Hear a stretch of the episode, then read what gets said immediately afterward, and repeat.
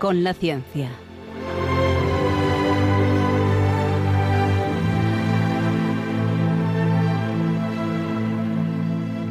Dirigido por Javier Ángel Ramírez.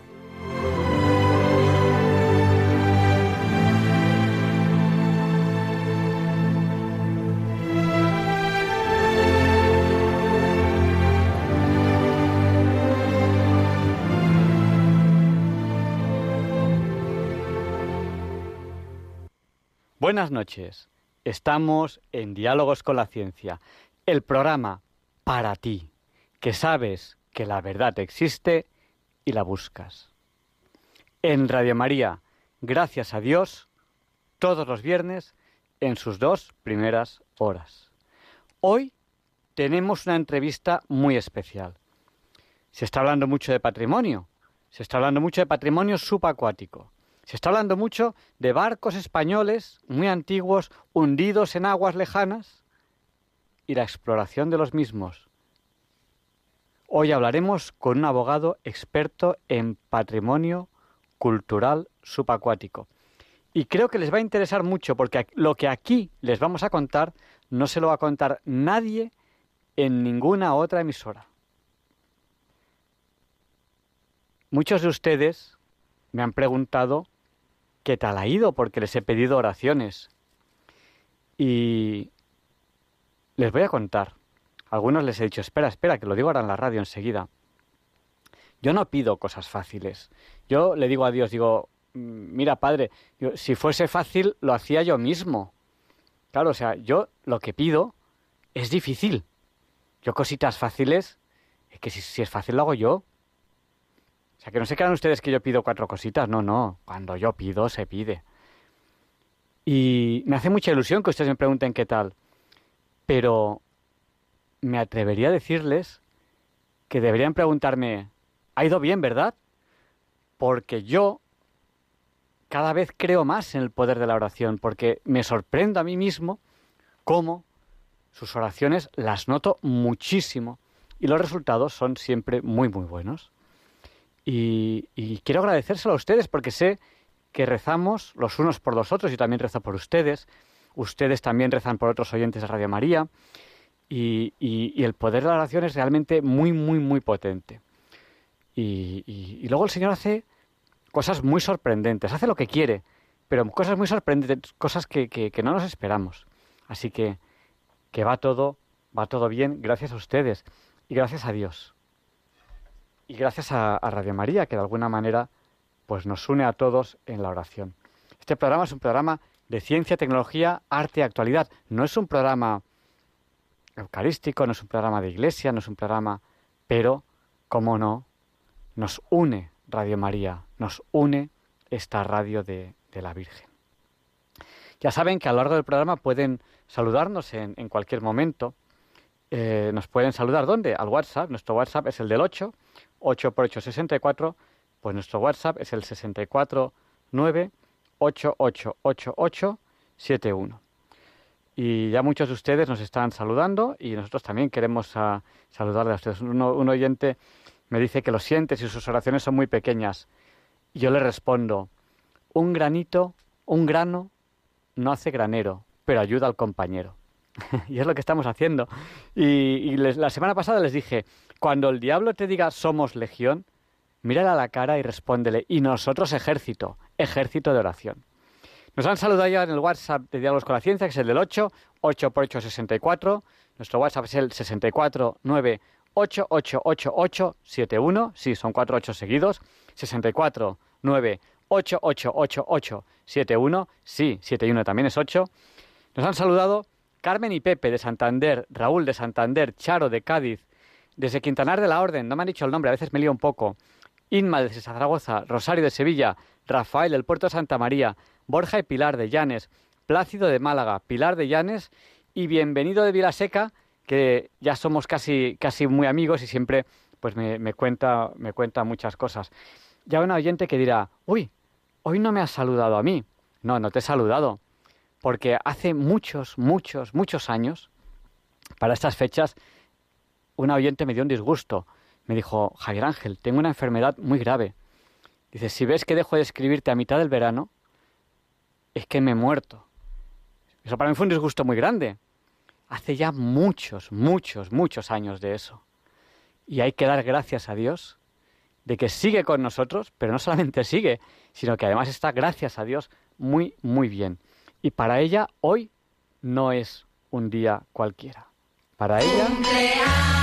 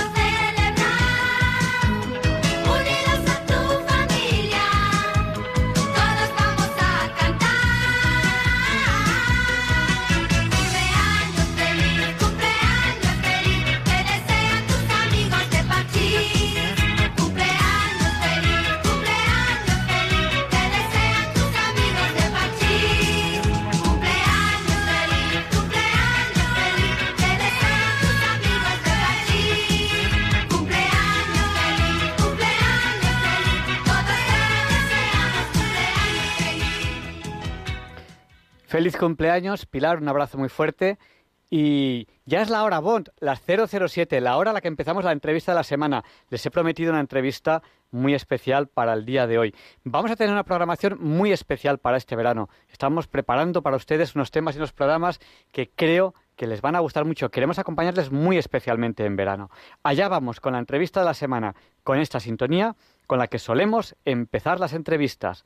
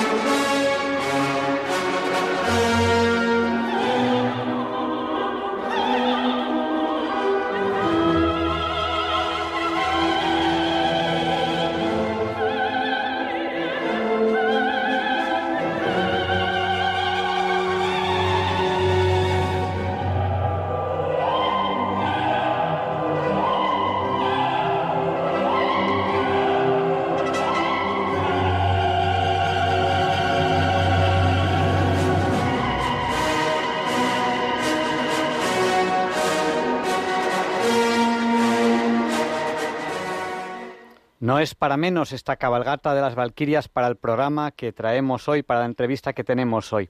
Nos ha saludado también Estrella desde Salamanca, Teresa, que no nos dice desde dónde, y alguien desde Mataró. Mataró que a mí me encanta, yo estoy muchas veces en, Mataró, un lugar precioso, muy bonito, y, tiene mar. Y Madrid también tiene mar, todo alrededor, pero un poco más lejos. Mataró lo tiene mucho más cerca, huele, huele a mar.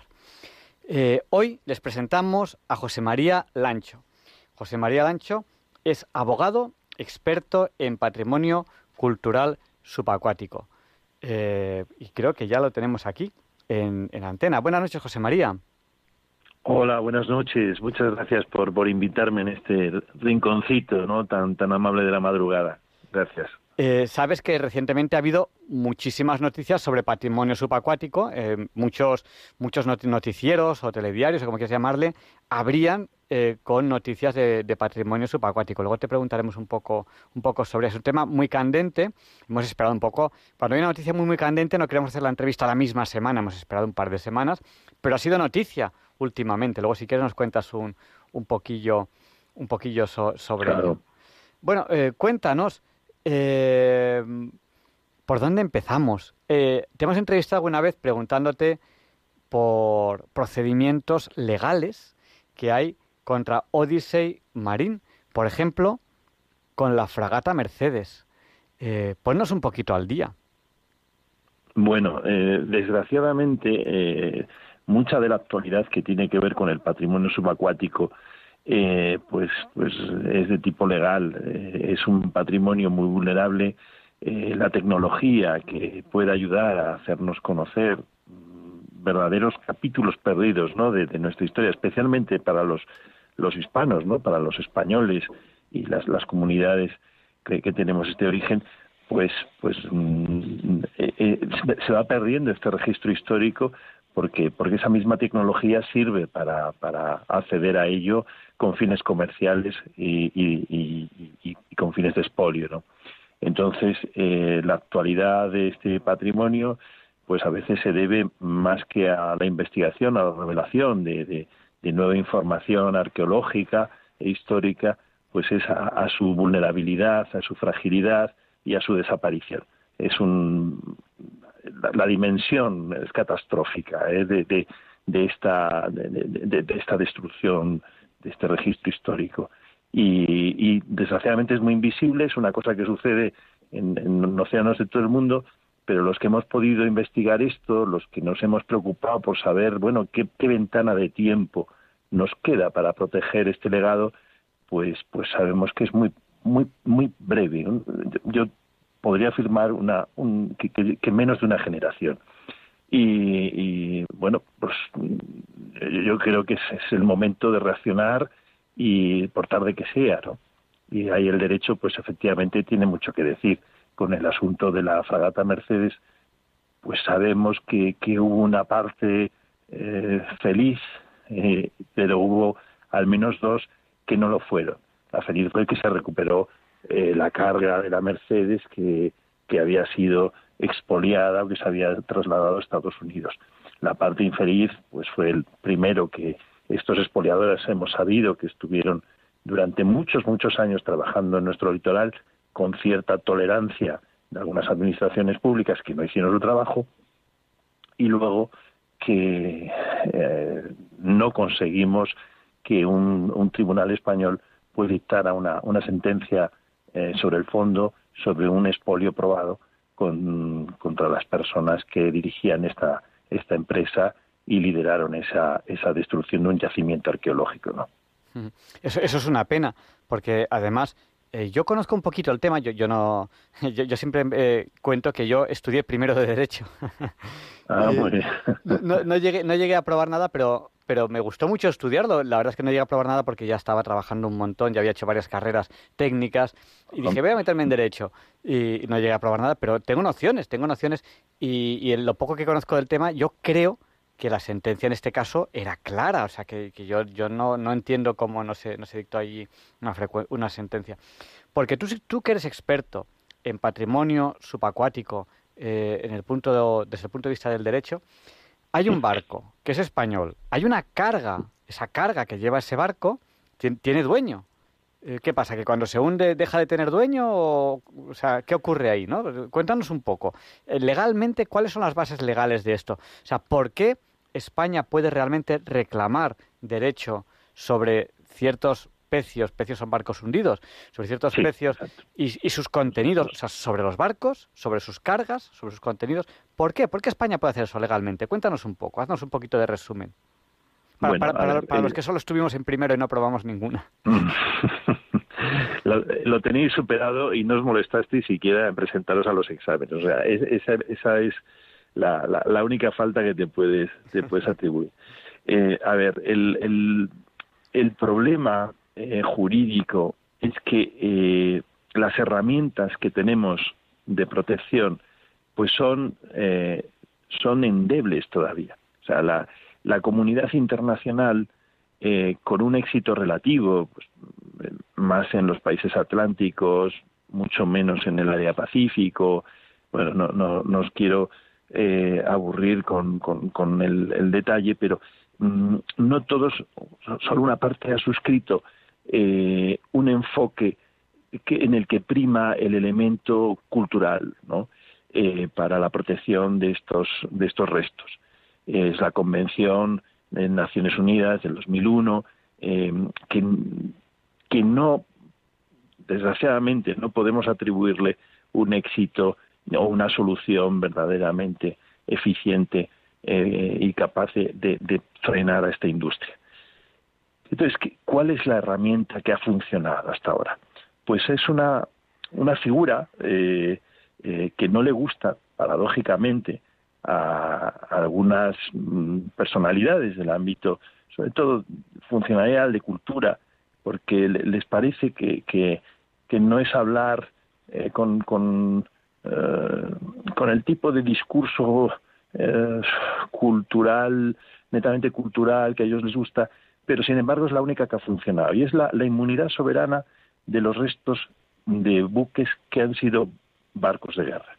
Y es que eh, para, para el derecho de las potencias marítimas, los buques que han tenido el carácter de, buques de Estado, de buques de guerra, eh, no pierden a pesar de, de, su hundimiento y a pesar de el lapso de tiempo, el transcurso de tiempo, por largo que sea, a veces de siglos, eh, no pierden el carácter de buque de guerra, aunque esté hundido. Y entonces eh, se les atribuye la condición que no pierden de, terreno, de territorio eh, del, barco de bandera. O sea, es como la, misma eh, el mismo criterio que se sigue con una embajada, ¿no? Pues es inmune a los tribunales del país que hospeda a esa embajada y se, mm, le atribuye eh, la hipótesis de que eso es un ese es territorio nacional del país de, de bandera, ¿no? Eh, entonces sucede lo mismo con esos restos, con esos yacimientos de buques de guerra a los que se les sigue atribuyendo eh, el carácter de porciones de territorio del país de origen. Y eso nos permite muchas cosas. Una es solicitarle a los países donde descansan esos restos que no los toquen, que sus tribunales no tienen nada que decir sobre ello, más allá de, protegerlo y, e impedir y obstaculizar que ningún tercero eh, pueda acceder a eso sin, sin la, el permiso del país titular, del país de bandera. Y, eh, por supuesto, es una cosa que ensayamos y que, bueno, pues yo, yo creo que fue la, aportación principal en, en, lo que fue la querella contra Odisei que pude hacer, y es eh, el invocar la jurisdicción de los tribunales españoles sobre los restos de, en, ese, en este caso era de la fragata Mercedes, que estaba hundida en la plataforma continental portuguesa, y decir que, oiga, juzgado de la línea de la Concepción, usted tiene jurisdicción por razón del territorio, porque esos restos son es una aeronave de guerra española y se, y se atribuye, usted tiene eh, jurisdicción sobre ello. Entonces, eh, eso de hecho nos ha servido para conjurar ¿no? la, la amenaza en otros pecios, en aguas de, incluso de terceros estados, incluso con el, con el con el galeón San José que, que, que, yace en, Colombia y nos ha, nos ha permitido dificultar eh, que, que los, el consorcio que se había montado, consorcio internacional, con, con especial capital británico, pues acabara eh, haciendo las cosas como las tenía previstas. Eh, yo, yo, creo que esa es una, una herramienta muy eficaz, muy interesante, y, y, bueno, pues hasta que no se desarrolle esa otra eh, solución que, trata estos restos solamente por su significación cultural, pues, pues nos va a servir para, para defendernos. No tenemos otra cosa y hay que emplearlo y emplearlo bien. Bueno, pues yo creo que nos hacemos un poco, un poco una idea. Es una pena porque yo creo que, España debería, debería eh, desde mi punto de vista, eh, esforzarse un poco más jurídicamente en defender cosas que, son suyas y que, que, que, le pertenecen. Muchas de esas cosas acaban en colecciones privadas y es una pena porque mm, no deberían acabar en colecciones privadas, sino que deberían, pues, en mi opinión, eh, pues aquello que se, que se recupere, que se considere de un cierto valor, pues acabar en un museo que de alguna manera pasa a ser parte de todos, o sea, todos de alguna manera eh, podemos, podemos verlo. Bueno, tú, tú, tú has dirigido la única querella penal eh, que ha habido contra Odyssey en, España, es lo que, lo que nos estás contando. Eh, no, no hay ahora ninguna querella penal contra Odyssey eh, en España o en algún otro lugar. Eh, no sé si quieres contarnos algo más de, esta querella, porque sabemos, sabemos que recientemente hay muchos otros casos de patrimonio que han saltado a, la palestra. ¿Qué puedes decirnos a este respecto?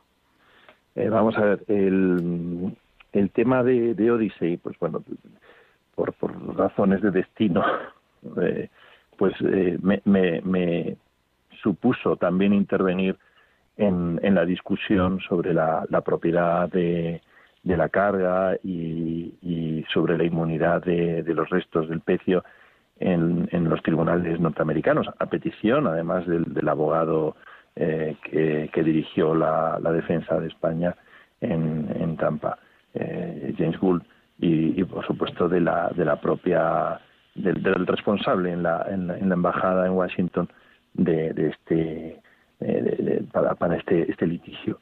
Pero, mm, claro, yo, yo creía que era, vamos, era imprescindible el, el obtener una y demostrar que somos capaces desde España de dar una respuesta legal contundente a esta industria y a, y a este tipo de, actos completamente destructivos. Eh, y, eso es lo que lo que a mí me ha frustrado más, o sea, por, por el sumario, un sumario enorme, eh, que son miles y miles de folios, una investigación, eh, pero vamos, el trabajo de la Guardia Civil, pero todo el resto de información que fue fue allí eh, tomando tomando forma y, y, y, permitiéndonos entender qué es lo que había sucedido desde el año 98 en que está eh, operando eh, Odyssey Marine en, en, aguas españolas, ¿no? Hablamos del, de los restos de la fragata Mercedes, pero sabemos por, por el sumario que hubo, o sea, esta, esta gente durante años estuvo estuvo en, en nuestro litoral y, y, por supuesto no de una, una visita cultural, no estuvieron haciendo eh, lo, lo que su objeto social eh, pues pues pues les les define y, y es el, el, el, el, rescate comercial de restos, el expolio, según nuestro derecho. Y eso, mm, bueno, pues se materializó en, en, que había restos romanos, había restos fenicios, restos eh, cartagineses, había, había un, registro histórico que tenía esta gente almacenado que no se consiguió intervenir y, y, que no se consiguió interrogar al consignatario de Odisei en España, que vive en, en, en Sotogrande, vivía allí eh, sin que nadie le molestara. Es, es, es muy inquietante porque estas empresas que muchas veces además lo que hacen es desplegar intereses estratégicos, en, el caso de Odyssey eran británicos, eh, en, relación con Gibraltar, porque se estuvo presionando sobre eh, la naturaleza de las aguas que hay al, al este de, Gibraltar, que, eh, claro, el, el, debate jurídico es muy interesante, pero, pero a mí me frustró mucho de ver lo poco instruido que los responsables eh, de nuestra representación en, temas exteriores demostró en ese, en ese aspecto, ¿no? Eh, o sea, Gibraltar eh, no puede tener aguas desde el derecho británico porque el derecho británico prevé que la eh, soberanía exige una ley anterior y esa ley solo la puede dar el Parlamento británico, cosa que no sucedió o que no ha sucedido.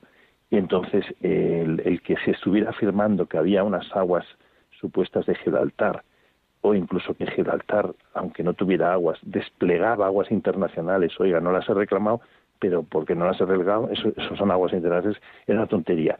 Sin embargo, Odyssey fue un agente muy eficiente para, para generar ahí unos debates que nos pudieron salir muy mal, nos pudieron salir muy mal.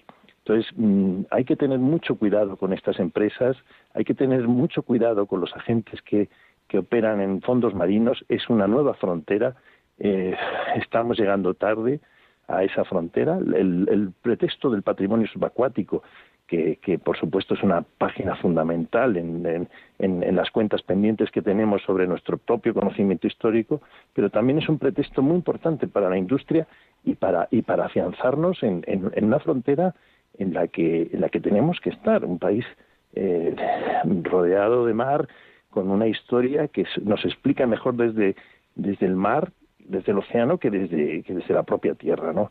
Entonces, mm, ahí son las paradojas que no estamos resolviendo satisfactoriamente y que, y que bueno, pues los que nos hemos acercado un poco a, estas problemáticas, pues nos, nos hace pasar no siempre bien, ¿no?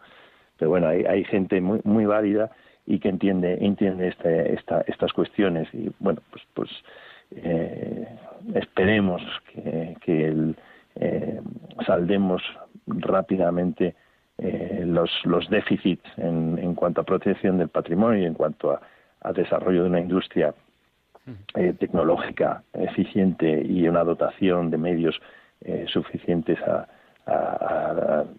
nuestras instituciones marítimas, ¿no? Eh, bueno, digo que, que, eso está en un, en un debate que ojalá fuera los medios como el vuestro pues ayuda un poco a, familiarizar a la gente no a que sepa que realmente el mundo de los de los fondos marinos eh, puede hacer cambiar cosas de una manera eh, muy muy disruptiva, ¿no? En el asunto del San José, donde en Colombia, donde yo creo ahora, te, iba, a preguntar por él. ahora te iba a preguntar por él, porque eh, ahora te cuento un poquillo. Estamos en Diálogos con la Ciencia, en Radio María, se nos lo digo así, se lo digo por si alguien acaba de llegar y dice, ¿dónde estamos? ¿De qué están hablando estos? Estamos hablando con José María Lancho, él es experto en patrimonio cultural subacuático, es abogado, experto en estos temas, y nos has hablado de Odyssey, nos has hablado de la fragata Mercedes, pero la noticia que ha hecho que, digamos, salte el programa de hoy es que con absoluta normalidad eh, muchos noticieros españoles nos han hablado hace menos de un mes eh, de lo que está ocurriendo con el galeón San José en Colombia y nos lo plantean como algo muy normal. Sale el presidente de Colombia diciendo vamos a, no ha dicho esta palabra, pero realmente lo que estaba diciendo, vamos a expoliar todo lo que podamos del galeón San José, que es un galeón español. Y, y, lo dicen en los noticiarios como, como, ah, qué bien, ah, qué bien. Eh, no nos da tiempo en el programa de hoy a entrar a fondo en este tema. Eh, vamos a hacer un programa especial en, en verano sobre, sobre este tema y, alguna otra cosilla más de, patrimonio subacuático. Pero cuéntanos un poco, haznos una pequeña introducción para que no nos quedemos así sin saber un poco de por dónde van los tiros. Bueno, eh, yo mm, vi estas imágenes de, nuevas, ¿no? Con, que es lo que ha desplegado un poco la, la polémica y el ruido mediático reciente, ¿no? En torno al galeón San José eh, las, vi con emoción, pero también con preocupación, porque eh, vemos que Colombia, que adquirió hace un año el, el rock que ha utilizado ahora para, para sacar esas secuencias, que quizá incluso han implicado una pequeña intervención en el precio. Pero bueno, eh, lo, que vemos es que Colombia sigue actuando de manera unilateral, no cuenta con España, y por otro lado, y me parece igual de grave, España ha sido incapaz todavía de presentar al gobierno colombiano un proyecto, un proyecto arqueológico que pueda mm, permitir una, colaboración, una cooperación y, un enfoque pues un poco original que salve los obstáculos de los nacionalismos de turno. Eh, sabemos, eh, sabe eh, nuestros oyentes muy bien que el galeón San José está en aguas eh, de Colombia, Colombia es un país un poco solipsista en, temas de derecho internacional, no ha suscrito algunos de los convenios principales que, la comunidad internacional pues utiliza para, para relacionarse.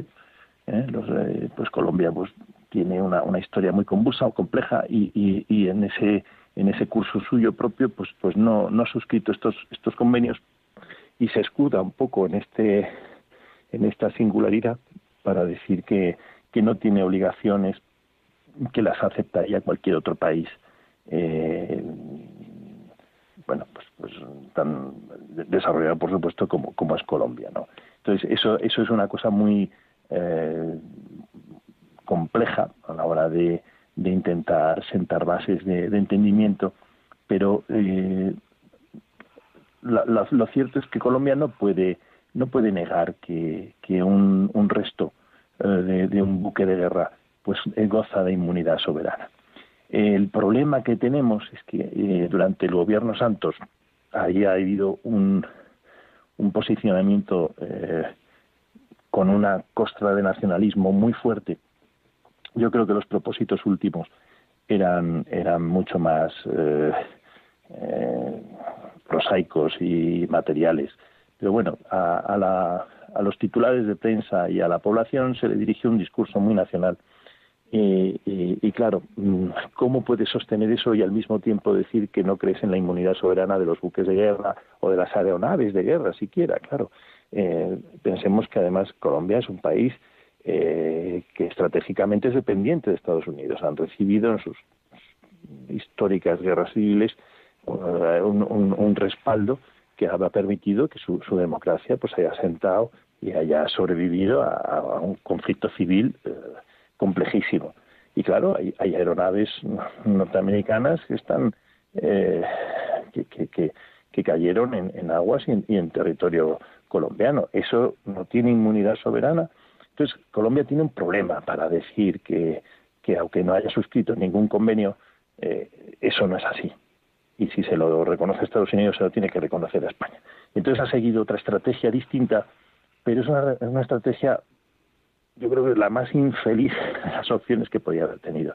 Y es que ha sostenido en una sentencia de su Tribunal Supremo de lo contencioso administrativo, ellos lo llaman Consejo de Estado, eh, no es la no es equivalente al nuestro, ¿vale? es, un, tribunal. Entonces, eh, lo que ha sostenido este, este alto tribunal es que eh, las leyes de guerra entre Colombia y España durante la revolución, la independencia de ese país, seguían vigentes, seguían vigentes en el tiempo en que Colombia obtuvo las aguas bajo las que está el galeón San José, o sea, muy entrado el siglo XX. Es decir, en la tesis del, eh, jurista, y lo, utilizo con, con, las minúsculas de las minúsculas porque no, no merece otra, otra consideración, es que España y Colombia han, estado en guerra, en una situación de guerra, eh, hasta, hasta bien entrado el siglo XX. Y a lo mejor, eh, con la misma tesis, eh, podríamos seguir igual. Mm, estamos a ese nivel de disparate y de falta de calidad jurídica y de, enfoque racional. tú me decías que estuviste solo un año en Derecho y ya mm, es verdad que entendiste mucha de la mecánica en la que funciona el, universo jurídico, porque, como dice nuestro constitucional, nuestro Tribunal Constitucional, el primer principio de derecho es el sentido común. Entonces, cuando no existe eso, eh, señores, no estamos ante derecho, estamos ante otra cosa. Estos señores hicieron un producto político que sirvió para que lo, lo, pudiera manejar el presidente Santos e, intentar salirse con la suya con este asunto, pero realmente es muy azaroso, es un laberinto roto y, desde luego mm, todavía no tenemos una solución porque esa sentencia sigue en vigor y es un disparate y, y luego pues pues eh, España sigue sin hacer una oferta solvente y viable de, de, de proyecto científico sobre ese sobre ese galeón. No podemos estar diciendo eh, por favor esto es nuestro no sé qué y, y, y, y que, y que o sea, intentemos parar el tiempo y no haya eh, la posibilidad de un alumbramiento científico de lo que de la información que descansa en ese yacimiento. No, no, no podemos jugar a, algo que es contradictorio en, su esencia. si, es si nosotros estamos vinculados con ello, eh, tiene que ser de una manera eh, positiva, de una manera que, que, que, dado que además tenemos los medios, que podamos participar y así se lo comuniquemos a Colombia y les hagamos una propuesta eh, solvente al respecto. Pues eh, tenemos que hacer este verano un programa específico sobre el galeón San José en Colombia y también eh, yo creo que deberíamos aprovechar ese programa para hablar de, esto que nos estás planteando ahora, los desafíos que tiene el patrimonio subacuático de origen hispánico, porque es que si una nación ha navegado por todos los mares del mundo es España. O sea, España eh, pues, eh, el Océano Pacífico era el lago español, o sea, todo alrededor era España. Entonces, eh, si alguien ha navegado, si hay barcos repartidos por todo el mundo, son barcos españoles y, esa es nuestra historia y así ha sido. Entonces, hay realmente muchísimos desafíos sobre ese patrimonio subacuático de origen hispánico. yo creo que deberíamos hacer un programa, un programa de ello. No sé si quieres comentarnos algo más, porque yo daría paso ya, si te parece bien, a si algún oyente quiere hacer alguna aportación, y dejamos eso, ese, ese programa anunciado eh, pero porque es que tiene que ser un tema mm, tocado más en detalle de lo que hoy podemos, eh, con lo que estamos hablando así un poco pinceladas en general, porque es un tema candente, 100%, de hace menos de un mes que, es noticia de, de, última hora estas, estas imágenes. Eh, no sé si quieres decirnos algo más antes de que demos paso a los oyentes. Yo creo que vamos a darle paso a, a nuestros amigos que nos tienen la paciencia de oírnos y, seguro que, ahí hay una buena ocasión para para que ellos aporten y, a lo mejor incluso yo también hago. pues si quieren preguntarnos algo, si quieren comentarnos algo, eh, pues es ahora el momento. El número de teléfono para participar ahora en directo en el programa es el 91 005 94 19. Se lo repetimos por si acaso no tenían papel y bolígrafo a mano. Si quieren participar ahora en directo en el programa, hacernos una pregunta, hacernos un comentario, lo que ustedes consideren oportuno, tienen aquí a José María Lancho, me tienen a mí. Eh, el número al que tienen que llamar es el 91 005 94 19. A veces pasa que hasta que no hay la primera llamada, a los oyentes parece como que que se acorte ser, ser, el primero, ¿no? bueno, pues cuéntanos, haznos un, un pequeño resumen. Hoy tenemos que terminar la entrevista un, un, poquito antes porque vamos un poco, un poco apretados de, tiempo con un montón de secciones que queremos ver, hoy con, con, esos oyentes. Vamos a dar paso a una primera llamada y luego te pediremos que nos hagas, José María, un, un resumen. Nos ha llamado al 91 005 94 19. Bienvenido desde Vilaseca. Eh, buenas noches, bienvenido. Un momentito. Ahora, ahora. Buenas noches, dime que estaba preocupado por ver qué tal te fue y quería saludar como cada jueves eh, en, el programa, quería saludar a todo el mundo, dar paz y bendiciones. Muchas gracias. Eh, no sé si quieres comentarnos algo de patrimonio sumergido. Tú vives muy cerquita del mar. sí, pero, pero el puerto de Tarragona, pero al lado del mar y, no voy. Pues a lo, lo, que tú, lo que tú quieras, cada uno es libre de ir o no ir, pero a lo mejor puedes aprovechar este verano. De, del patrimonio sumergido de España, si Cristóbal Colón y, y sus compañeros descubrieron América y dieron fueron los primeros en dar buen, la, la vuelta al mundo, España tiene un nivel en ese aspecto muy de los primeros. Magallanes, Elcano, la vuelta al mundo, eh, Cristóbal Colón, los hermanos Pinzones, tenemos, tenemos grandes navegantes. El protonavegante, si es que existe, que parece ser que existió, eh, que no sabemos su nombre y que sería eh, esa persona, posiblemente español, no se sabe si español o portugués, que estuvo en América antes que Cristóbal Colón y posiblemente por accidente. Posiblemente por accidente. Es una persona que no se sabe si existió o no existió. No sé si José María Lancho tiene, tiene buena información adicional porque él es experto en el tema de derecho, no en el tema de historia. Para el tema de historia teníamos otras personas a quien le podíamos preguntar. Pero esa, esa figura del protonavegante que, que posiblemente... Sí, claro.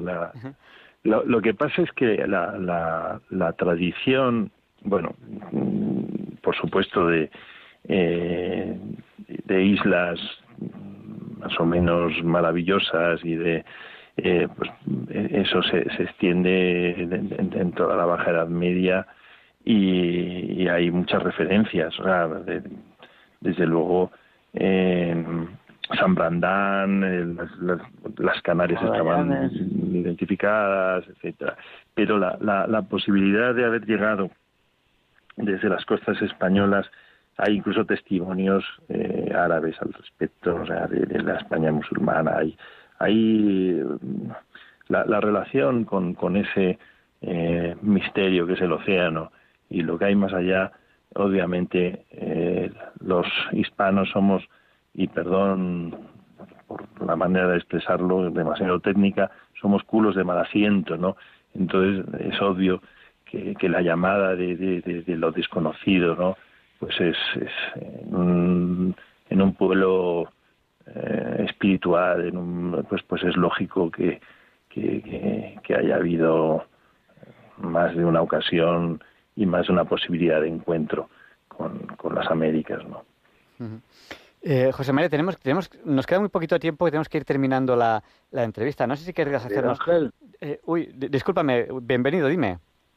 Como no, no, hemos despedido ni nada, digo, ¿habrán cortado o no habrán que va, que va, no te hemos cortado todavía, pero te cortamos ya si quieres.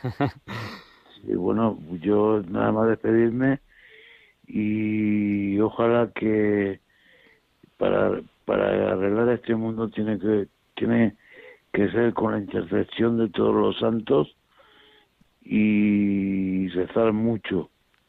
Muchas gracias, bienvenido. Que además yo sé que tú has rezado mucho por mí estos días y te lo agradezco un montón.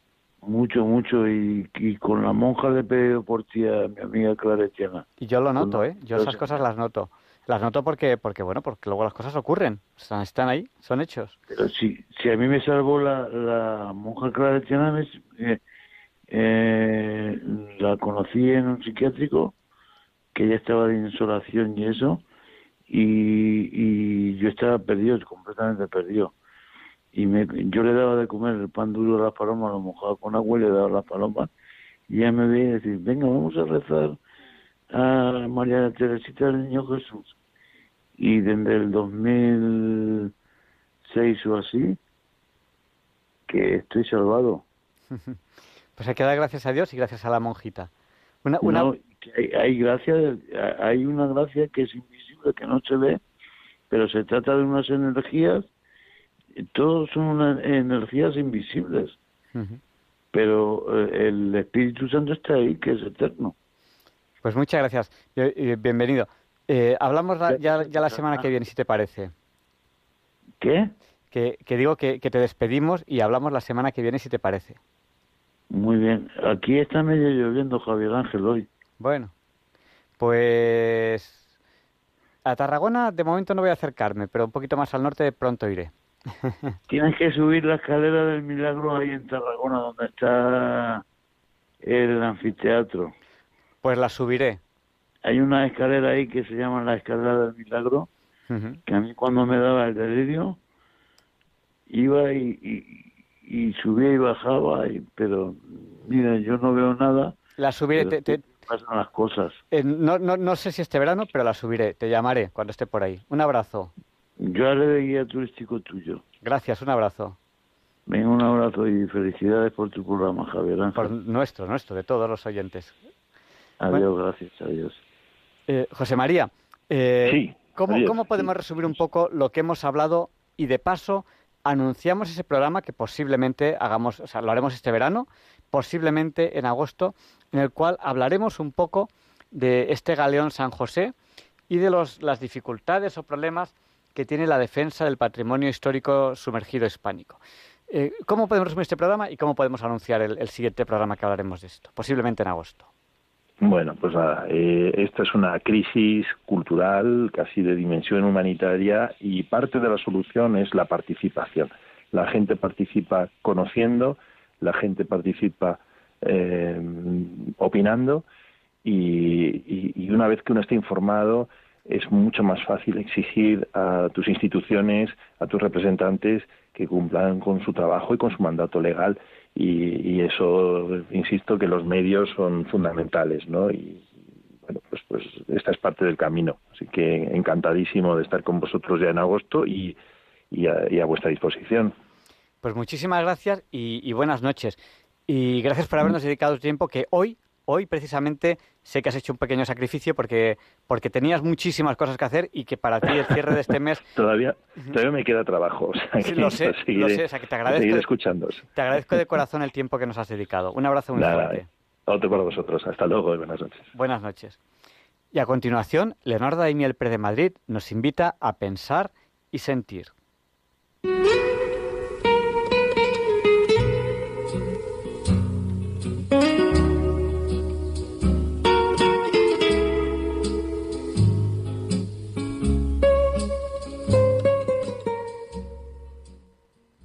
Buenas noches, queridos oyentes de Radio María. Soy Leonardo Daimiel y celebro estar de nuevo con ustedes. Hace muy pocos días, el aborto ya no es un derecho en los Estados Unidos. La decisión de su Tribunal Supremo deroga el aborto como un derecho fundamental reconocido constitucionalmente en ese país. Y es una decisión histórica. Algunos la equiparan con la abolición de la esclavitud. Y tiene una relevancia sustancial que puede influir en las leyes de otros países. Es cierto que el Supremo norteamericano no prohíbe el aborto, sino que deja en manos de cada Estado la manera de regularlo. Es un triunfo moral, porque rompe las múltiples protecciones jurídicas que desde hace casi cinco décadas regían para toda mujer que quisiera abortar. Hasta ahora muchos jueces se habían negado a adoptar decisiones restrictivas en virtud de aquella doctrina, de modo que favorecían esta práctica tan inhumana. Ahora queda roto ese techo de falsos derechos. La vida se impone a la cultura de la muerte y es un rayo de esperanza que ha de alentar a los europeos en la lucha por los derechos de los no nacidos. A propósito de este concepto, hoy les voy a leer en Pensar y Sentir un texto escrito por el sacerdote Francisco Javier Bronchalo de la diócesis española de Getafe, más conocido por sus muchos seguidores en los medios de comunicación como Pachi Bronchalo. Lo ha publicado con el título Matar no es un derecho y dice así. La eutanasia no es un derecho al igual que el aborto tampoco lo es. Nos los intentan vender como tal, pero no, no son derechos. En nuestro mundo, donde parece que todo es exigir libertades individuales, no podemos olvidar que no vivimos aquí nosotros por nuestra cuenta, sino que formamos parte de una sociedad, de una comunidad. Y por ello los derechos de unos siempre van unidos a los deberes de otros. Si existen derechos para las personas, quiere decir que existen deberes por parte de otras para poder ayudar y garantizar que se cumplan los primeros. De lo contrario, ¿qué cabe esperar en materia de educación o sanidad? ¿No tienen los niños y jóvenes derecho a recibir su formación y que los padres y educadores puedan garantizarlos? ¿No se supone que las personas tienen derecho a recibir su atención sanitaria y que otras tienen el deber de atenderlas? Si equiparamos en este orden y bajo esta misma lógica, la cuestión del suicidio asistido significa que hay personas que tienen la obligación de asistir a quien pide, bajo amparo legal, el derecho a morir. Y que hay otros que deberán ejecutar ese derecho. Por tanto, ¿puede existir el deber de matar? Evidentemente no. No es misión de un médico matar a nadie. Es más, va en contra del código deontológico que responsabiliza y ata al personal sanitario. Lo propio de quien ejerce la medicina es curar, cuidar y paliar el dolor. Que no les engañen.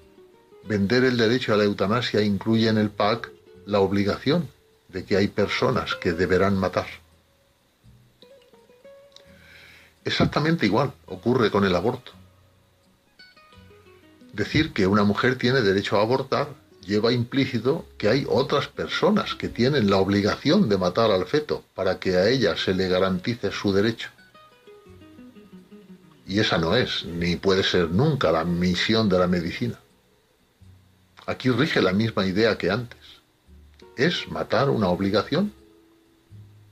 Nunca.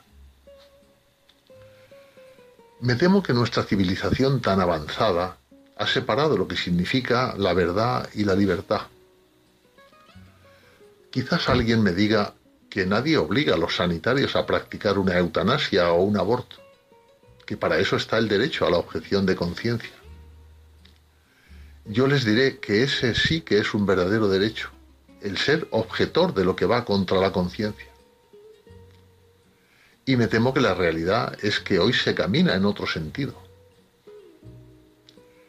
En junio de 2021, el Parlamento Europeo aprobó el llamado Informe Matic. ¿Les suena? No es probable, pues estas cosas pasan mediáticamente muy desapercibidas.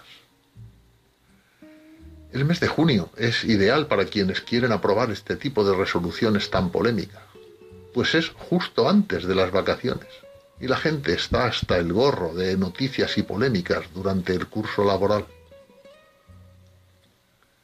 Este informe declara directamente el aborto como un derecho humano universal y lo llama una atención médica especial, por lo que pide eliminar la objeción de conciencia sanitaria, alegando que el derecho a objetar supone una negación de la atención.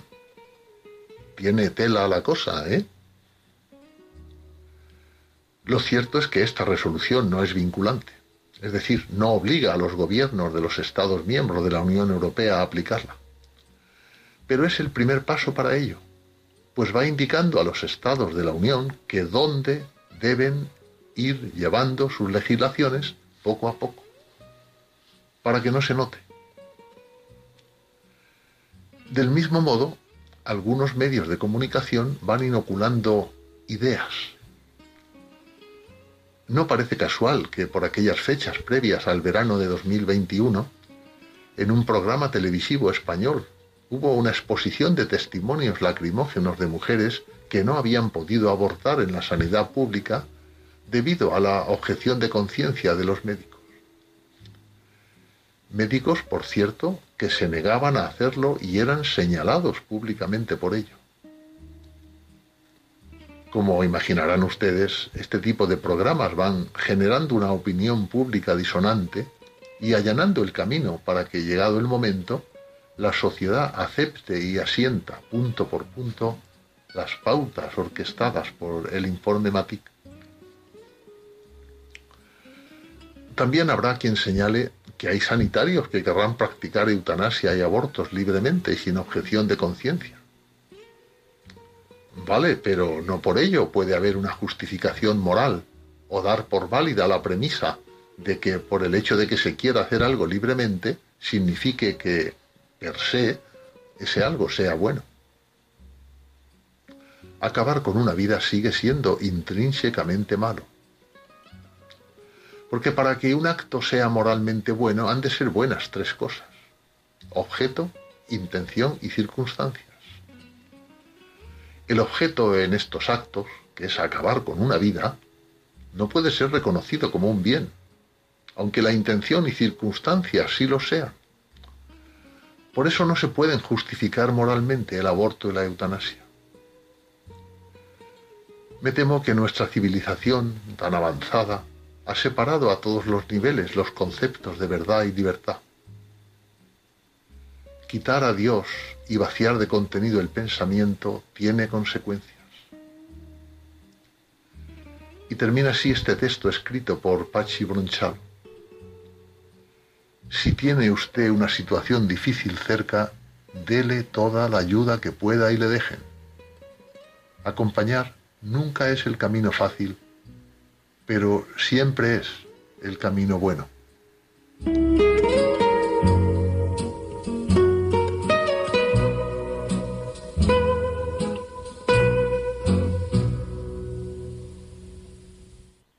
Muchísimas gracias, Leonardo, por habernos acompañado, habernos hecho o habernos llevado a pensar y sentir en un tema tan importante como este. Nos va la vida en ello. Y a continuación, Luis Antequera nos explica por qué hoy, que sí que no es un día cualquiera, es principio del mes de julio. Se ha acabado el mes del Sagrado Corazón de Jesús, que es un mes precioso, junio, pero empieza julio. Y hoy, 1 de julio, no es un día cualquiera. It's a lovely day today. And whatever you've got to do. I'd be so happy to be doing it with you. But if you've got something that must be done, and it can only be done by one, there is nothing more to say. It's a lovely day for saying it's a lovely day.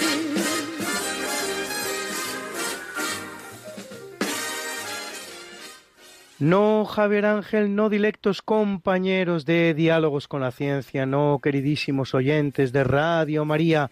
Claro que no es un día cualquiera, ningún día es un día cualquiera y este 1 de julio que nos disponemos a comenzar ahora mismo, tampoco, porque en fecha tal, pero del año 1431, las tropas de Juan II de Castilla vencen a los nazaríes granadinos dirigidos por el rey Muhammad IX, en la que se conoce como Batalla de la Higueruela, por la pequeña higuera, que es lo único que quedará en pie después de la terrible lucha. Muhammad será destronado por su sobrino Yusuf IV, pero la división interna dominante entre los cristianos hará que Juan II no aproveche para tomar Granada, y eso que la ciudad se hallaba muy desguarnecida a causa de un terremoto que había derribado parte de sus murallas, lo que habría anticipado el final de la reconquista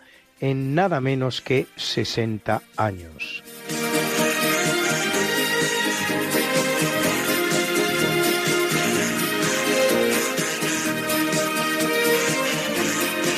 En el capítulo siempre fecundo de la conquista, colonización y evangelización de América por los españoles, que va a permitir a los indígenas americanos el tránsito del neolítico al renacimiento en apenas dos generaciones, un tránsito que a los europeos había costado 7.000 enteros años, en 1547 el Papa Paulo III crea la diócesis del Río de la Plata con sede en Asunción, actual capital del Paraguay. No es ni mucho menos la primera de América. Para ese entonces existen como poco 20.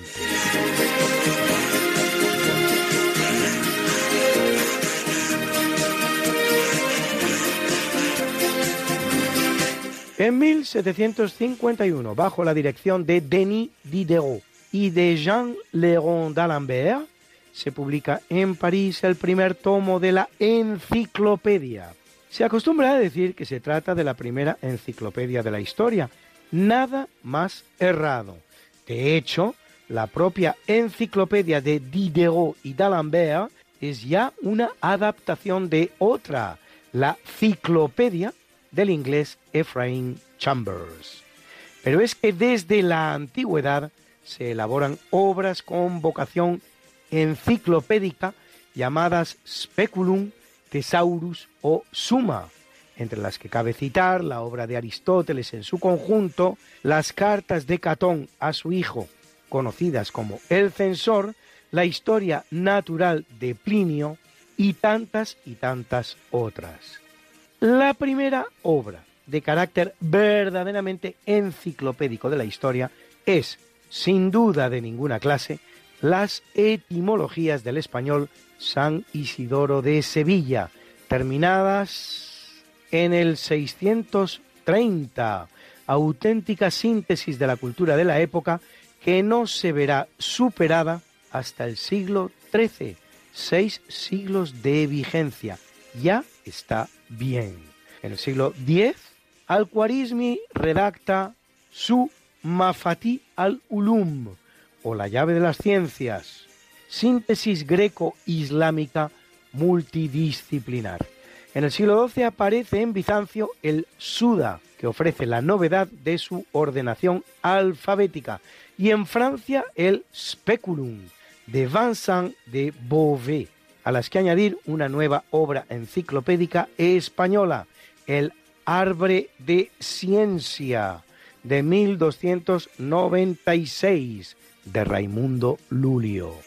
A partir del siglo XVI surgen nuevos intentos enciclopédicos como el del croata Paul Scalig, el inglés Francis Bacon, el alemán Johann Heinrich Alstedt o el francés Pierre Bail, y una nueva aportación española, el De Causis Corruptarum Artium de Luis Vives. Y ya en el 18, justo antes del intento francés, surgen proyectos como el Biblioteca Universalis del Sacro Profano, del italiano Vincenzo Coronelli, o el Lexicon Technicum del inglés John Harris.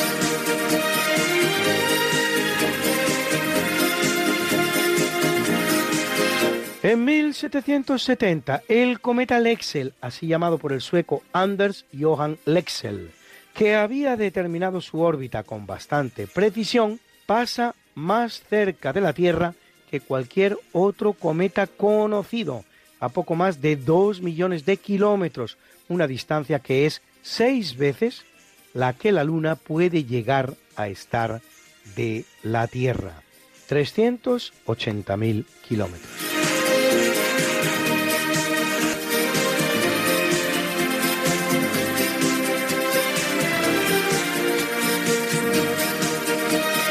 En 1903, en Montgeron, comienza el primer Tour de Francia de la historia, la carrera ciclista más importante del mundo, que hasta la fecha solo han ganado en cinco ocasiones cuatro ciclistas. Los franceses Jacques Anquetil y Bernard Hinault, el belga Eddy Merckx y el español Miguel Indurain único que lo ha hecho en cinco ocasiones consecutivas.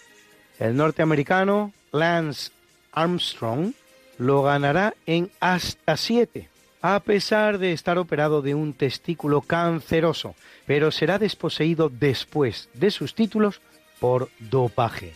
Además de Indurain, han ganado el Tour otros seis españoles, Alberto Contador en dos ocasiones, Federico Bahamontes, Luis Ocaña, Perico Delgado, Óscar Pereiro y Carlos Sastre.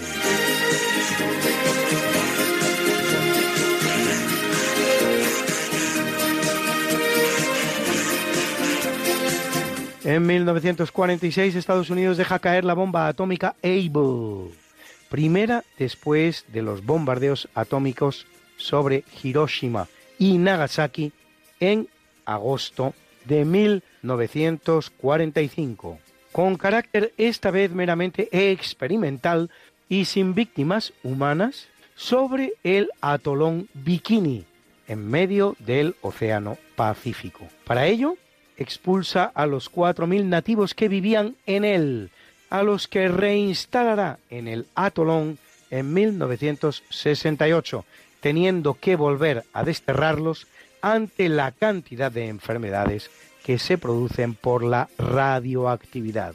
Bikini es un atolón perteneciente a las Islas Marshall, descubiertas por el español Alonso de Salazar en 1526 y pertenecientes a España hasta 1875, tres siglos y medio por lo tanto. En cuanto a su nombre, es una palabra local formada de las partículas bic, que significa tierra, Ini, que significa coco, tierra del coco. Y es también la que da nombre a la famosa prenda de baño femenina formada de dos piezas y tan de moda desde los 60 en adelante. Y eso que en los muros de Pompeya existen testimonios pictóricos del uso del bikini ya en tiempos de Roma.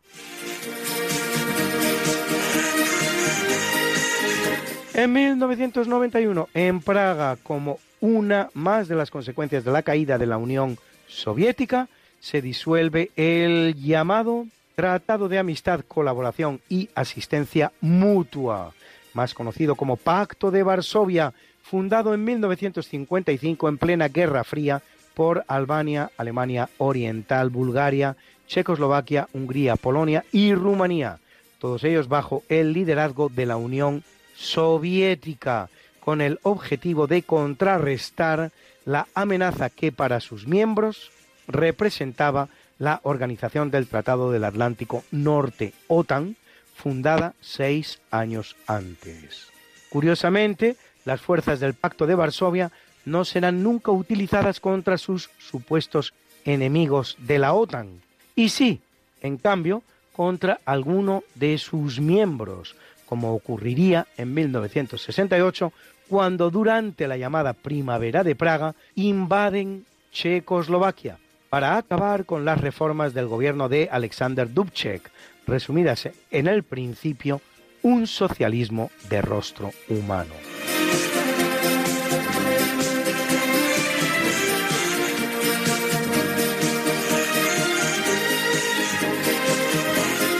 En 1997, según lo acordado entre China y el Reino Unido, 13 años antes, la colonia británica de Hong Kong, en manos del Reino Unido, vuelve a China.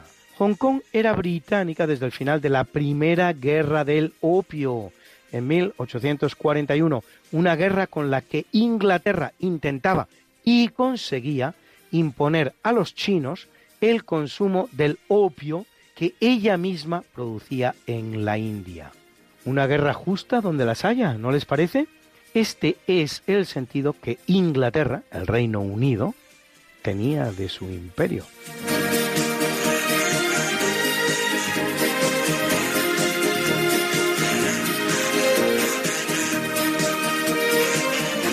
En 1997 la Guardia Civil encuentra en Mondragón, encerrado en un zulo, con un aspecto demacrado, al funcionario de prisiones José Antonio Ortega Lara, secuestrado por la banda terrorista ETA durante 532 días, un año y medio.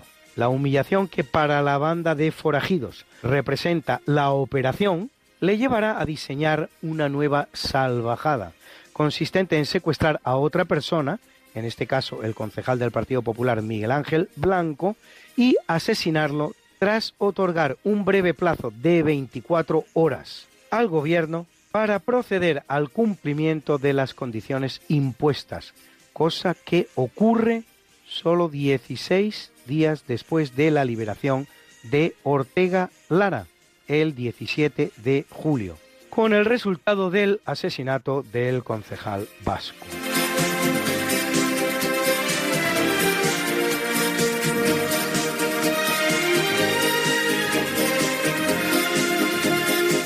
En 2012 la selección española de fútbol gana la Eurocopa celebrada en Polonia y Ucrania, al vencer en la final a Italia por un contundente 4 a 0, convirtiéndose en la primera selección de fútbol que logra dos títulos continentales consecutivos. España es en este momento el único equipo junto con Alemania que ha ganado el importante campeonato en tres ocasiones, seguidos los dos de Italia y de Francia que lo han ganado en dos. Bruna, Bruna, nació María y está en la cuna, nació de día, tendrá fortuna, bordará la madre su vestido largo y entrará a la fiesta con un traje blanco y será la reina cuando María cumpla 15 años. Te llamaremos Negra María, Negra María que abriste los ojos en carnaval. En el capítulo del natalicio nace en 1268 Felipe IV de Francia, conocido también al igual que el español como Felipe el Hermoso. Se ve que esto de la hermosura va ligado a los Felipes de la dinastía de los Capetos, importante monarca de la historia de Francia, que combate y extermina a la orden de los templarios y se enfrenta al papado en la persona de Bonifacio VIII, iniciándose durante su reinado el papado de Aviñón con el papa Bertrand de Gaulle, más conocido como Clemente V.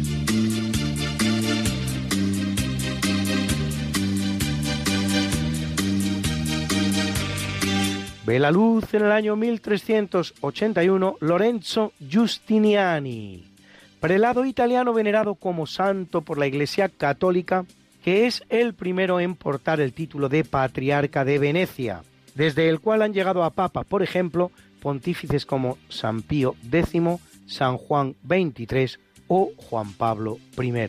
El Patriarcado de Venecia no tiene otra razón histórica que el traslado de sede que ordena el Papa Nicolás V del Patriarcado de Grado a la magnífica ciudad de los Canales. El Patriarcado de Grado, a su vez, se funda en el año 607 cuando se produce el cisma del Patriarcado Aquilea, con una sede rebelde, Comón, y otra sede leal, Grado, que hereda el Patriarcado. En cuanto al Patriarcado de Aquilea, se funda en 568 cuando los metropolitanos de Milán y de Aquilea se niegan a aceptar la condena que en el seno del Segundo Concilio de Constantinopla realiza el emperador de Bizancio, Justiniano II, de tres autores, Teodoro de Mopsuestia, Teodoro de Ciro e Ibas de Edesa, la llamada cuestión de los tres capítulos, provocando así un cisma con Roma. Roma entonces asciende a Aquilea a la categoría de patriarcado para resaltar así la independencia de este respecto de Constantinopla, donde también rige un patriarcado.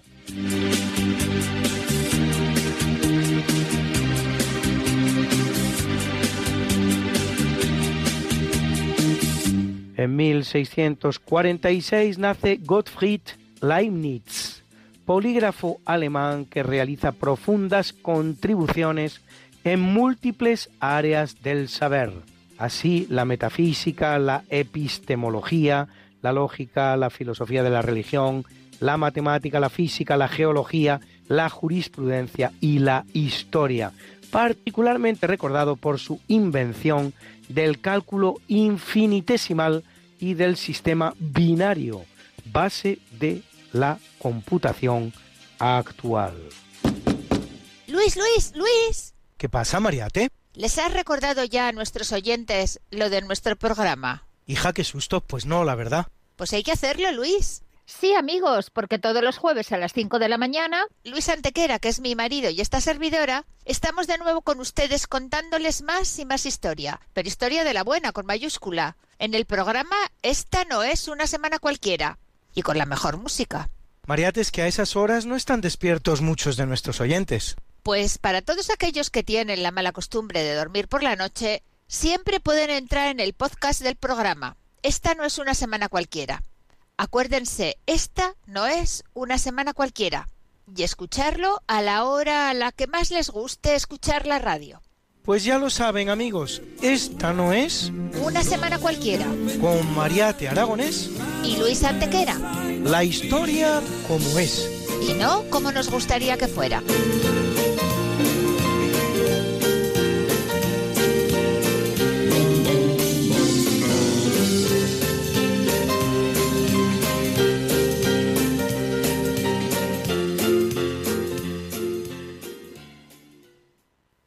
Y ve la luz en el año 1723 Pedro Rodríguez de Campomanes, estadista español en tiempos del rey Carlos III, ferviente defensor del poder real frente al papal, las llamadas regalías, promueve la adaptación de la sociedad estamental, la reforma agraria con subsidios para el campo, la liberalización del comercio, la equiparación laboral y cultural de mujeres y minorías desfavorecidas como gitanos o chuetas. Alienta la creación de las sociedades económicas de amigos del país para la promoción de industria, comercio y ciencia, fundando él mismo la de Madrid y participa activamente en la expulsión de los jesuitas de España, consiguiendo incluso que en 1773 el Papa Clemente XIV disuelva la orden.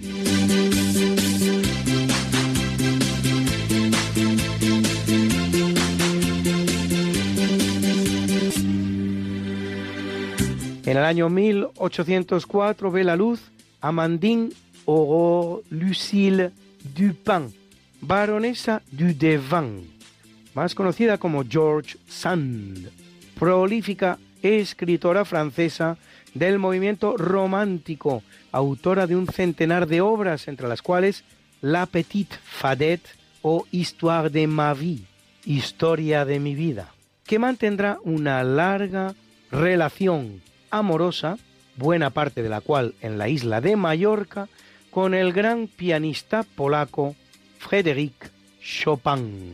Nos acompaña hoy una de las más célebres obras del pianista polaco, su maravillosa polonesa que escuchan ustedes.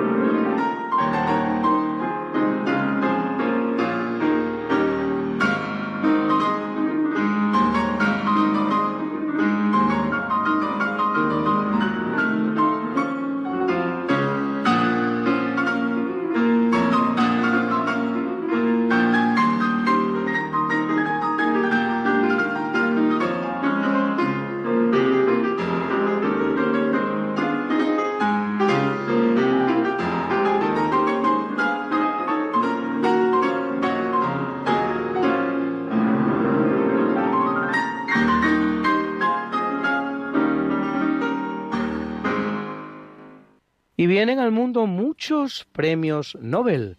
Así, en 1926 lo hace el estadounidense Robert Fogel. Nobel de Economía 1993 por sus innovaciones en la investigación de la historia económica a partir de la aplicación de técnicas cuantitativas, autor de obras como Los ferrocarriles y el crecimiento económico norteamericano o Tiempo en la cruz, la economía esclavista en los Estados Unidos. En el año 1929 nace el estadounidense Gerald M. Edelman, Nobel de Medicina 1972 por sus trabajos sobre el sistema inmunitario. Y en 1941 lo hace el también norteamericano Alfred G. Chelman, Nobel de Medicina 1994 por sus trabajos sobre la proteína G y su papel en la comunicación celular.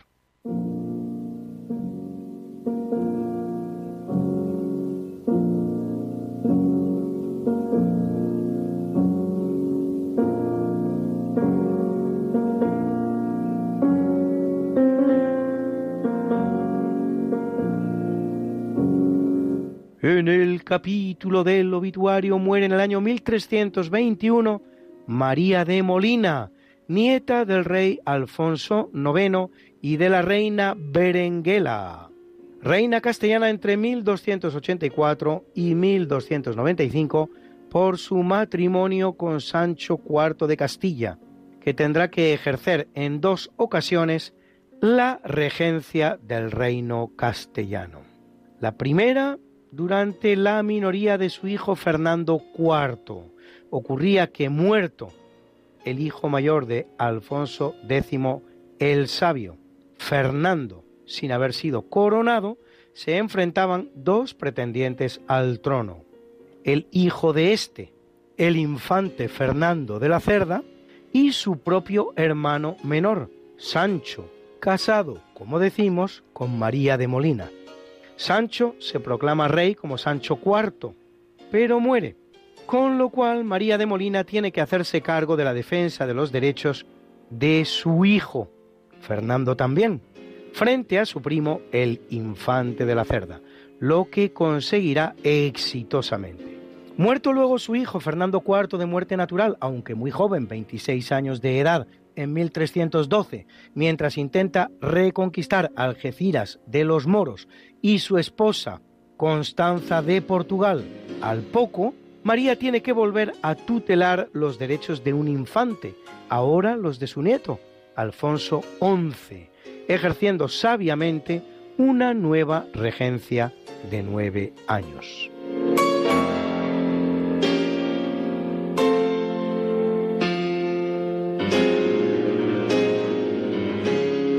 Fallece en el año 1860 Charles Goodyear, químico e ingeniero estadounidense, que descubre el proceso de vulcanización del caucho que da lugar a un nuevo material, el caucho vulcanizado, con el que actualmente se fabrica una gran cantidad de objetos.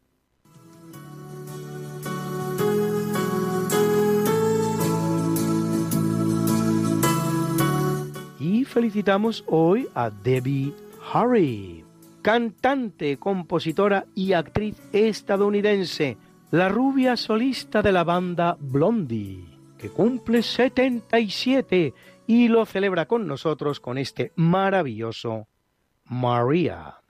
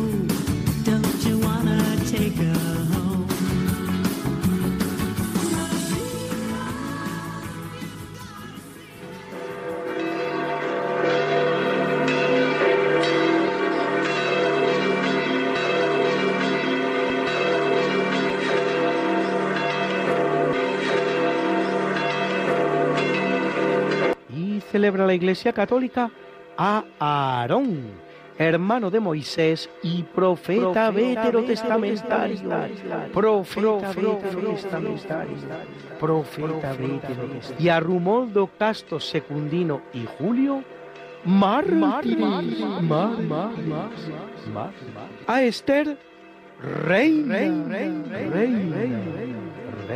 A Galo, Hilario, Arnoldo, Leoncio y Martín, obis, bis, bis, bis, bis, bis, bis. A Anastasio, Basilio y Domiciano, abades, abades, abades. A Cayo, presbítero, presbítero, presbítero. Y a Regina, Carolina, Simeón, Teobaldo y Teodorico, confesores, confesores, confesores. Got something that must be done, and it can only be done by one. There is nothing more to say, except it's a lovely day for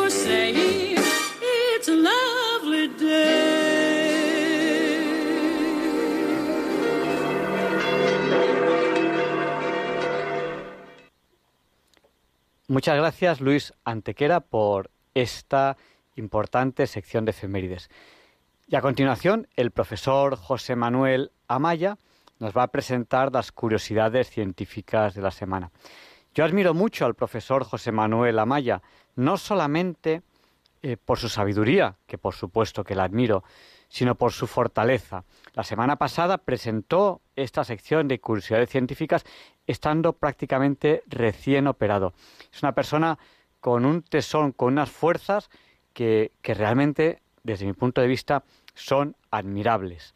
Y gracias por dedicarnos tu tiempo, José Manuel, aquí en Diálogos con la Ciencia, eh, con, con estas dificultades después de la operación. Adelante con estas curiosidades científicas de la semana. Buenas noches, señoras y señores oyentes. Soy José Manuel Amaya, ya me conocen ustedes y vuelvo a tener el, el gusto y el honor de dirigirme a ustedes desde esta emisora y desde este programa para continuar sobre lo que les estuve explicando la semana pasada, que fue la forma de la apari- aparición de la vida en la Tierra y las condiciones que se estructuraron para que fuera posible esta aparición vital. Estudiamos, sobre todo la formación de los eh, elementos esenciales, como por ejemplo los que llamamos ladrillos de las proteínas, que fueron los, los aminoácidos, y luego después una serie de estructuras también vitales, como podían ser la- los hidratos de carbono, eh, las grasas, eh, etcétera, etcétera. Todo esto se lo expliqué el día anterior y culminamos con que si esto podía haber sido posible, o por lo contrario, podía no haberse dado. Y entonces recurrimos a, perdón, a, un investigador, un físico-químico, bioquímico importante norteamericano, Stanley Miller, que construyó un matraz apropiado para hacer todas estas operaciones experimentales y llegar a la conclusión de si había o habría sido posible o no habría sido posible. Consideramos también la, actuación de la energía necesaria para la formación de estos elementos que procedía del exterior, que eran las tormentas primigenias en aquella atmósfera enrarecida también primigenia y en aquellos, aquel océano también primigenio, porque efectivamente la propuesta hecha por el investigador Richard Dawkins en su libro El gen egoísta es que la vida empezó en el agua. Y efectivamente, Stanley Miller repitió todas las condiciones teóricas eh, propuestas y consiguió obtener una sustancia que avalaba la teoría de que la vida podía haber empezado en la Tierra y de hecho empezó en la Tierra. Luego, hay otras teorías. Bueno, esto al, al fin y al cabo le valió, claro, evidentemente a Stanley Miller le valió el, el premio Nobel, eh, evidentemente, ¿no? Hay otras proposiciones que también se las expondré a su debido tiempo, de que la vida no empezó en la Tierra. Incluso el agua tampoco es- esto existía en la Tierra, sino el agua, la vida, las sustancias orgánicas vinieron de fuera. Hay otras teorías, evidentemente, como por ejemplo la teoría de Svante Arrhenius, que no era cualquier cosa. Svante Arrhenius, como ya verán ustedes, cuando se lo exponga, era ni más ni menos que premio Nobel eh, de eh, física química, que fue de, de química en, en 1907. Y luego Francis Crick, que junto a Watson fueron los descubridores del, del ADN y de la estructura del ADN. Es decir, que no eran personas cualesquiera. Sin embargo, eh, expusieron otras teorías distintas de que la vida vino de fuera. Pero bien, nosotros nos vamos a centrar aquí en la exposición que da eh, y la explicación que da Richard Dawkins, el biólogo etólogo de la Universidad de Oxford, que fue cuando en su día, en su día fue un, le preguntaron qué es la vida y yo se lo expliqué, que venía en el libro aquel que yo les comenté en su día también, Física de la Inmortalidad, ¿qué es la vida?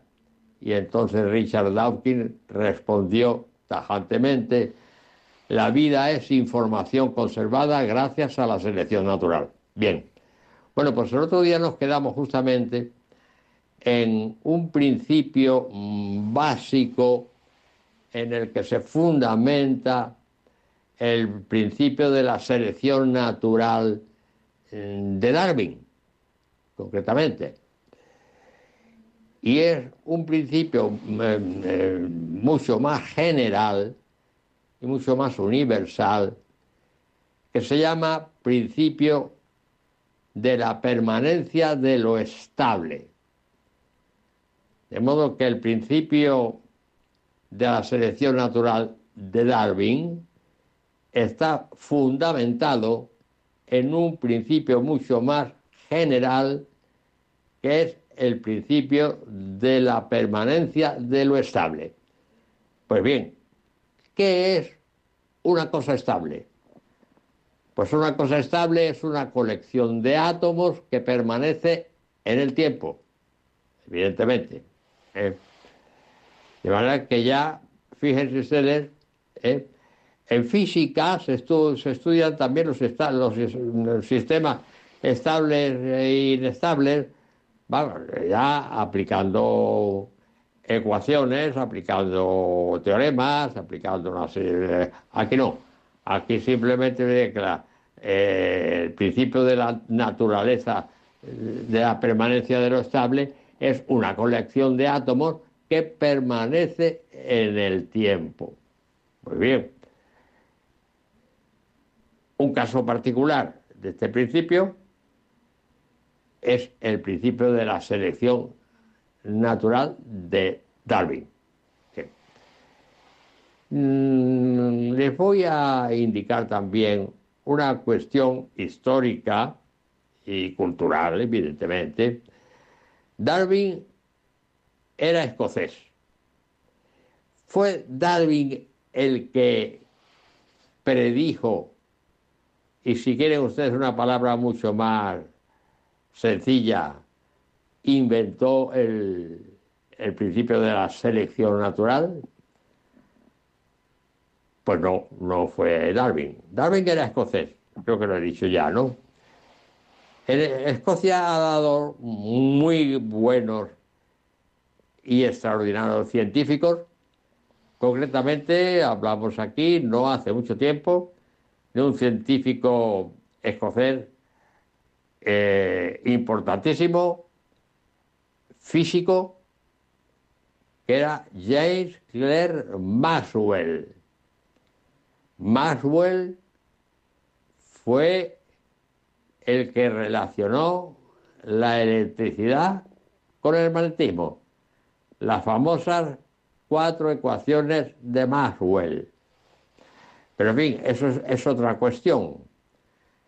Entonces, fue Darwin el que inventó o ideó el principio de la selección natural? Pues no, no fue exactamente Darwin, pero sí un familiar de Darwin.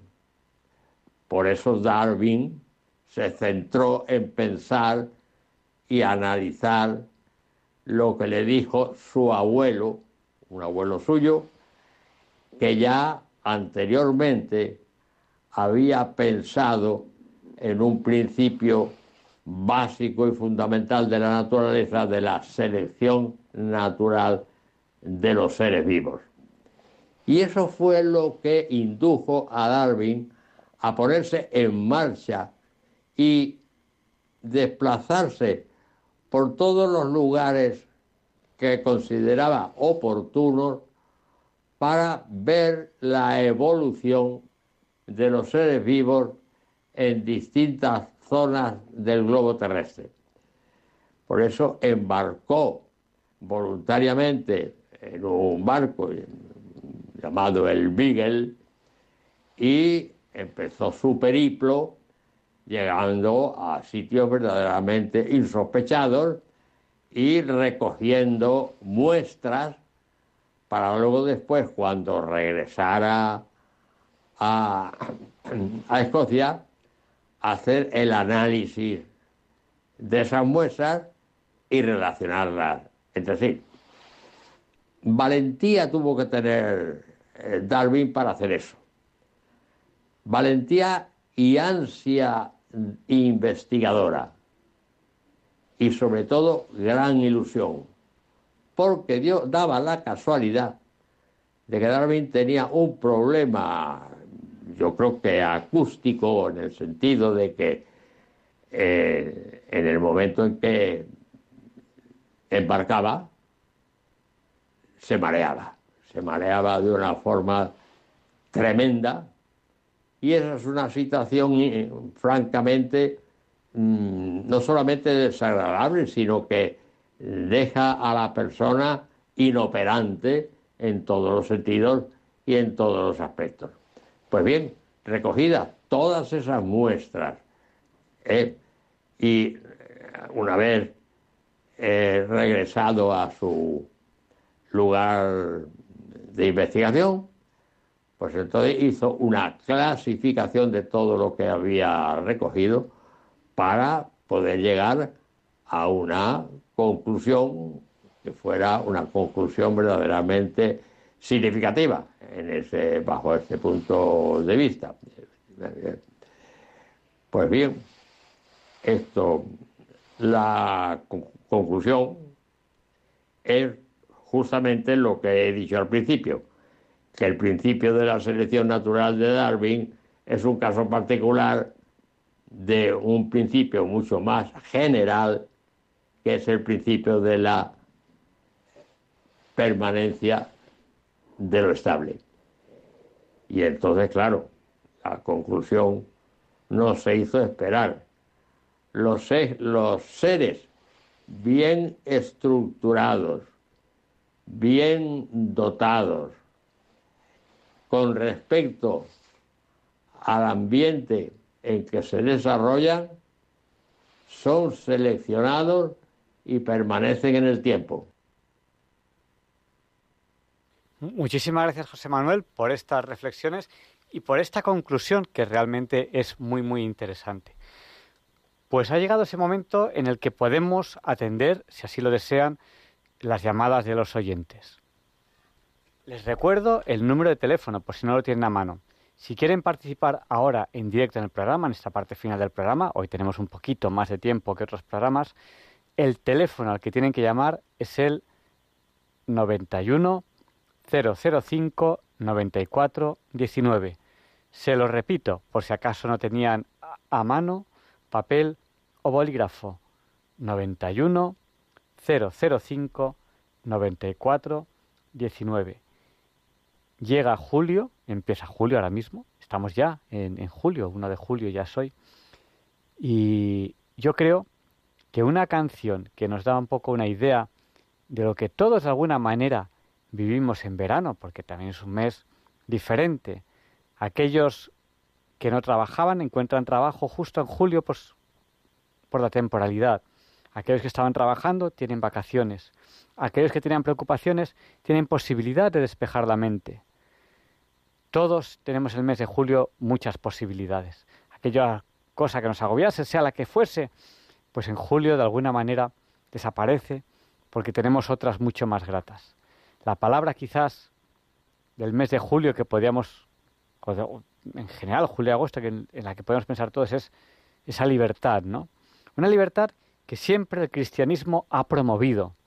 El cristianismo siempre es una propuesta, una aceptación libre. Yo creo que eso es un tema muy interesante. Bueno, pues estamos aquí atendiendo llamadas en el 91 005 94 19. Vamos a dar paso a esta primera llamada que tenemos aquí de este momento que nos ha llamado al 91 005 94 19. Buenas noches, ¿con quién hablamos? Hola, ¿está usted en antena? ¿No nos dice nada? ¿No lo escuchamos? Pues mientras tanto vamos a hablar de esta libertad de la que les, andaba diciendo, mientras este oyente algo falla, no está consiguiendo entrar en antena.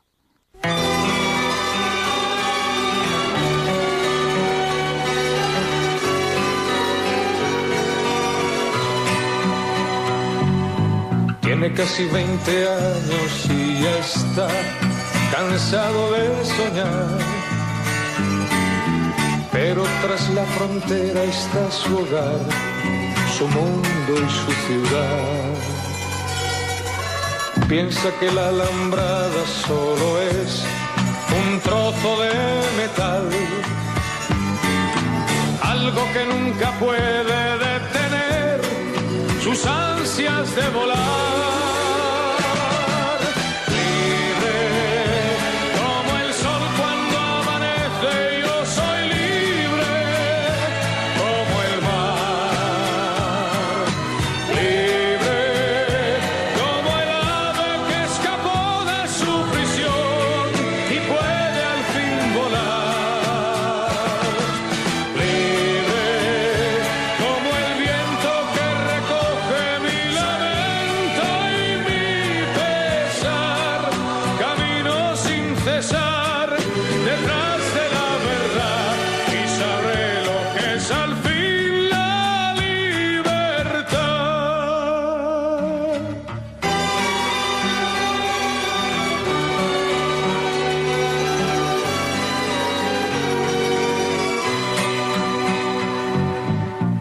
Amor por bandera se marchó cantando una canción. Marchaba tan feliz que no escuchó la voz que le llamó. Y tendido en el suelo se quedó, sonriendo y sin hablar. Sobre su pecho flores carmesí brotaban sin cesar.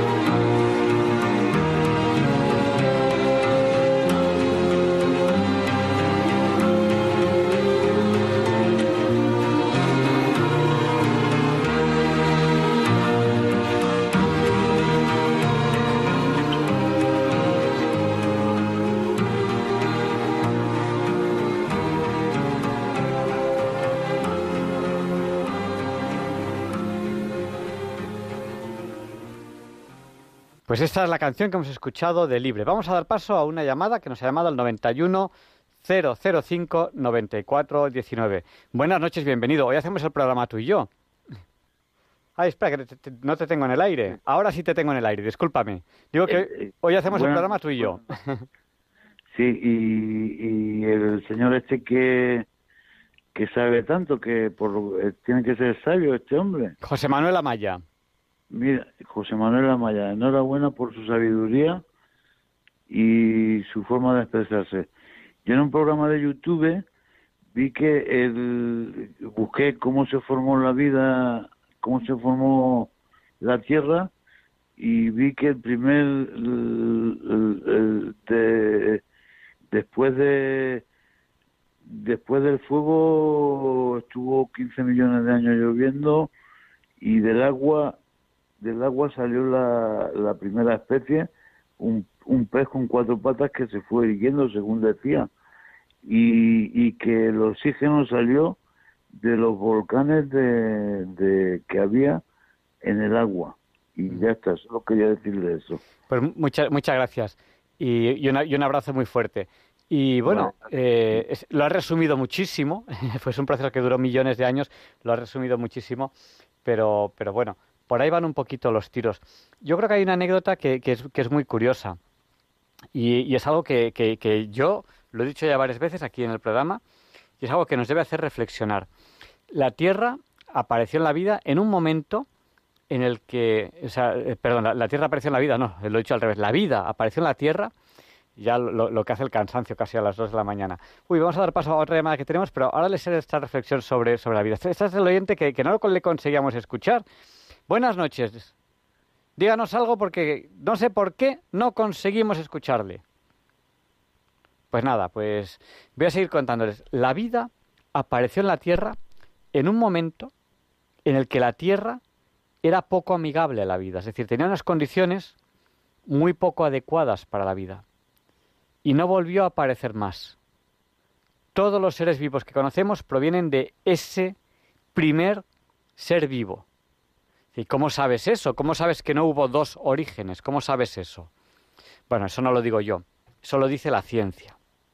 ¿Y cómo lo dice? La química tiene dos partes, la orgánica y la inorgánica. La química orgánica es la química del carbono. Sí, ¿por qué tiene, por qué se dice, por qué se separa la química del carbono de la de toda la demás? Porque las posibilidades de combinación que tiene el carbono son tantas como todos los elementos de la tabla periódica, ciento y mucho, juntos. Es decir, la vida tiene que ser obligatoriamente base carbono, porque no hay ningún otro elemento que tenga tantas posibilidades de combinación como el carbono, y tiene solamente el carbono tantísimas posibilidades de combinación como todos los demás de la tabla periódica juntos. Por eso se separa la química orgánica de la química inorgánica. La química orgánica tiene que ver con la vida porque los seres vivos solo se pueden dar base carbono. Por, esas, por esa posibilidad, ¿no? Bueno, pues cuando eh, hay un, componente, cuando hay una molécula ba- base carbono, la molécula puede girar a derechas o a izquierdas, lo que se llama la molécula dextrógira o levógira. Eh, y esa molécula se puede dar en un sentido o se puede dar en el otro. Bueno, pues la vida tiene tales moléculas dextrógiras y tales moléculas levógiras, es decir, bueno, yo no lo sé decir bien, pero vamos, aminoácido no sé qué, a derechas, eh, no sé qué, no sé cuántos, a izquierdas, aminoácido no sé cuántos, de a derechas, el, el ARN no sé qué, a izquierdas. Eso da una firma, o sea, derecha, izquierda, derecha, izquierda, izquierda, izquierda, izquierda, derecha, derecha, izquierda, eso da una firma, es decir, todas las moléculas vivas, todos los seres vivos tienen esa misma firma. Lo que quiere decir que el origen de la vida es uno. Si hubiese habido varios orígenes, habría algunos seres vivos que tendrían un derecha, izquierda, izquierda, derecha y otros tendrían derecha, derecha, izquierda, izquierda y eso no ocurre. Todos los seres vivos provenimos de una primera célula viva que se dio en el planeta Tierra en un momento en el que la Tierra era poco amigable a la vida. Ahora, ahora, la Tierra es amigable a la vida. Y la gran pregunta es, ahora que la Tierra lleva ya mucho tiempo siendo amigable a la vida, ¿por qué no se da vida nueva? ¿Por qué no aparece una nueva célula viva que tenga distinta firma, derecha, derecha, izquierda, izquierda, distinta a la que tenemos todos, todos los seres vivos tienen la misma, entre comillas, firma. ¿Por qué? Eso es lo que se llama misterio. Porque no solo la teología tiene misterios, la ciencia tiene grandísimos misterios. Y todos los que nos dedicamos a la ciencia tenemos que quitarnos el sombrero, no la cabeza, el sombrero y decir, no entendemos este misterio. Todos los que nos dedicamos a la ciencia tenemos que aceptar con humildad que hay cosas que no sabemos por qué son. Una es esta. ¿Por qué ahora que la Tierra es amigable a la vida no se produce nueva vida? ¿Y por qué se produjo en un momento en el que la Tierra no era amigable a la vida? Misterio. La ciencia tiene misterios. ¿Se puede relacionar ese misterio científico con algo teológico? Bueno, la ciencia y la teología evidentemente se acompañan, pero son ámbitos de conocimiento diferentes. Entonces, aquellas personas que tenemos fe, podemos pensar que muy probablemente ahí, en el inicio de la vida, esto esté Dios, pero el que no tenga fe, pues no tiene por qué aceptar eso, no es obligatorio. El que no tenga fe simplemente tiene que aceptar la realidad científica de que eso es un misterio. Y hasta ahí llegamos. Y con esta reflexión acabamos este programa de hoy, 1 de julio de 2022. ¿Misterios en la ciencia? ¡Po! Muchísimos. Si me pongo a decirles los, misterios, si quieren, hago el programa entero solo con misterios, con cosas que la ciencia no puede explicar y que cualquier científico tiene humildemente que quitarse el sombrero y decir, hasta aquí hemos llegado y más allá de aquí no lo entendemos, no sabemos el por qué. Y es así, es así. Un científico tiene que ser humilde, porque da igual qué ámbito estudie, llega a un misterio. Y ahí se tiene que parar. Bueno, no, no se tiene que parar, no, no. Tiene que intentar continuar. Pero siempre, cuando se resuelve un misterio, se llega a otro. El científico tiene obligatoriamente que ser una persona humilde y aceptar que hay muchas, muchas, muchas, muchísimas cosas que con ciencia no somos capaces de explicar, aunque la ciencia, por supuesto, va evolucionando. Nos creemos muy listos, pero no somos tan listos. Poquito a poco, el conocimiento humano aumenta, la ciencia evoluciona, pero sabemos muy, muy, muy, muy, muy, muy, muy poco del universo en el que vivimos. No nos olviden en sus oraciones. Muchas gracias. Buenas noches. Les esperamos la semana que viene, si Dios quiere. No falten. Y les dejamos ahora con el Catecismo de la Iglesia Católica, con Monseñor José Ignacio Munilla. Y le pediremos a San Juan Pablo II que interceda por nosotros para que se nos libre del mal.